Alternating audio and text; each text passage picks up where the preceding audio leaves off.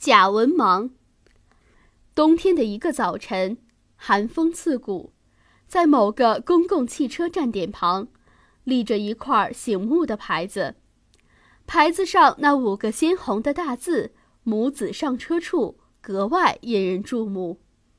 在距牌子不远处，一个头系围巾的中年妇女，臂挎皮包，怀抱一个两三岁大的孩子。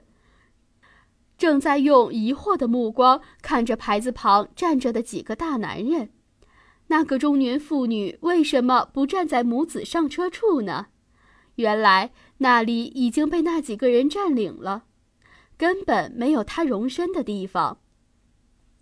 咦，真奇怪，这不是母子上车处吗？这几个大男人不应该站在这里呀！哦，我明白了，他们一定不识字。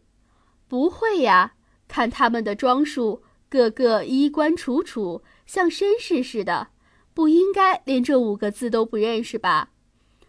那他们是没看见，也不可能。那五个字多醒目啊！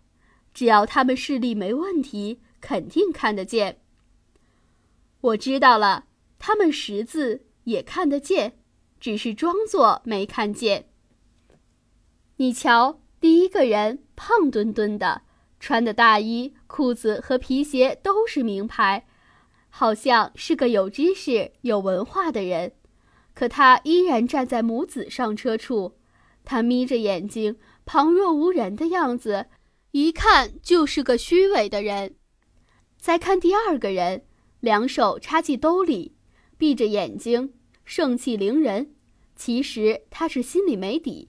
所以才闭上眼睛，躲避周围人责备的目光。